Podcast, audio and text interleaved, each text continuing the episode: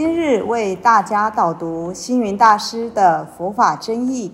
本套书有三册：第一册《佛法义理》，第二册《佛学思想》，第三册《佛教常识、佛门形式》，总共三百多个主题。大师以各种譬喻言说、引经据典，将佛教的教理、仪制、名相、应用等，直唱佛陀教法慈悲、智慧、平等的精神。此即是给人欢喜、信心的人间佛教。各位佛光人，各位护法居士，大家吉祥。今天的主题是求签和法语。世间上的人，每个人心中多少有一些迷惘，对自己的前程、未来也常感到不知如何面对，甚至自感孤单。觉得力量不够，对自己没有信心，不晓得会不会随时遭遇什么不可知道的情况，因此总想有一个神明或是高人在旁边指点一下，所以民间宗教的求签问卜也就因而大行其道，盛行于世。社会上有人就讥讽这种行为是不问苍生，问鬼神。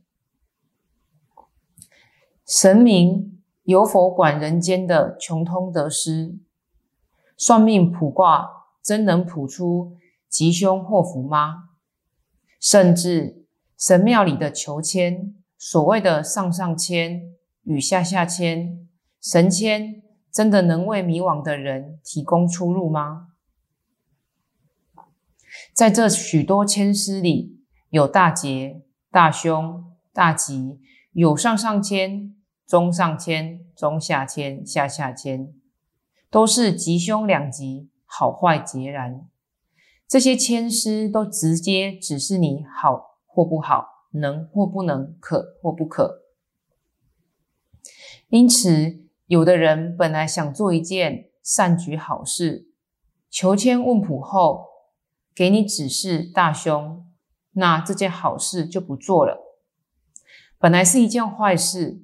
不利于社会群众的，就如想贩卖有害大众健康的黑心食品，结果抽到一支上上签，也就不顾一切的昧于良心去做；或者是想要搬家，结果神明指示你一支上上签，只是搬家大吉，但其实那个地方交通极为不便，治安不好。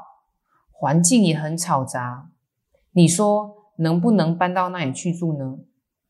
但求神问卜者认为这是神明的指示，他只能遵从。这一种求签问卜的行为，在一般常识里，应该是非常危险的。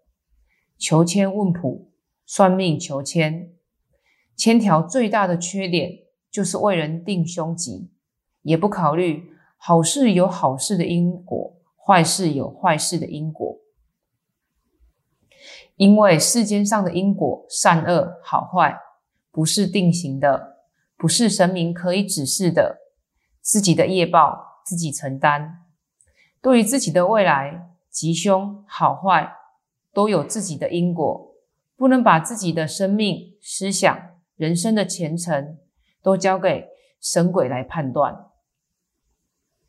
难道你自己没有智慧来判断吗？自己都没有文化的古人的往事的历史为明鉴吗？要问自己的前程，自己的未来。所谓物以往之不见，知来者之可追。有一则星云说记：抛却身心见法王，前程不必问行藏，但能识得娘生面。草木丛林尽放光，抛却身心见法王，前程不必问行藏。你想见到宇宙真理，识得自己的本身面目，自己的前程吗？那就要抛却身心，不计较一己的荣誉得失，真心法王自然会呈现出来。至于自我的前程如何，富贵如何，荣华如何，都不必去探问行藏。佛经有云：“欲知前世因，今生受者是；欲知来世果，今生做者是。”因果的道理说明的很清楚、很明白，不问前程的吉凶祸福，只问因果。一个人只要端正自己的行事为人，就可以知道命运的好坏。有人终日沉迷于求签问卜，无非是想预知自己的未来如何，却不知道自己平时不累积功德、不修因缘。只是一味的向外求持，那有什么用呢？不用别人替我们预卜，自己心中都有数。但能识得娘生灭，只要认识了自己的本来面目，改往修来，念念向上，自然草木丛林尽放光。常有人问：花草树木能不能成佛？人能成佛，花草树木当然也能成佛。只要我们的心正直慈悲，眼前的世界就能正直慈悲，犹如云行雨施，风生水起，慈心世界多善人。人生要交代给因果，交代给自己，不要交给神明，不要让神明来定自己的吉凶。不要请神明来做自己的顾问，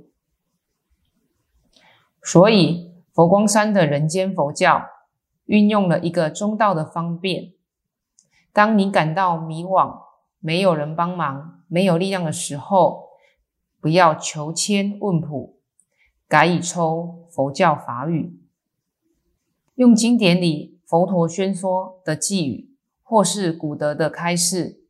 都是具有启发性、建议性，只有说明因缘果报的关系，它不会为你断吉凶，也不会替你说明什么能、什么不能，因为能与不能是你自己决定，能有能的因果关系，不能有不能的因果关系，这都要由个人自己决定，并承担其结果。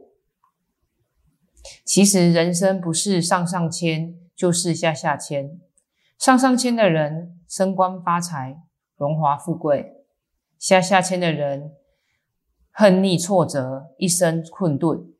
上上签或下下签都不是神明所能左右决定的，都是自己的行为造作而来。因此，对于世间上迷惘的人，我们虽然寄予同情。但是我们希望大家徘徊在难定之间的时候，最好自问：此事合乎道德否？合乎正义否？合乎公理否？合乎法律否？而不是一昧的求签问卜。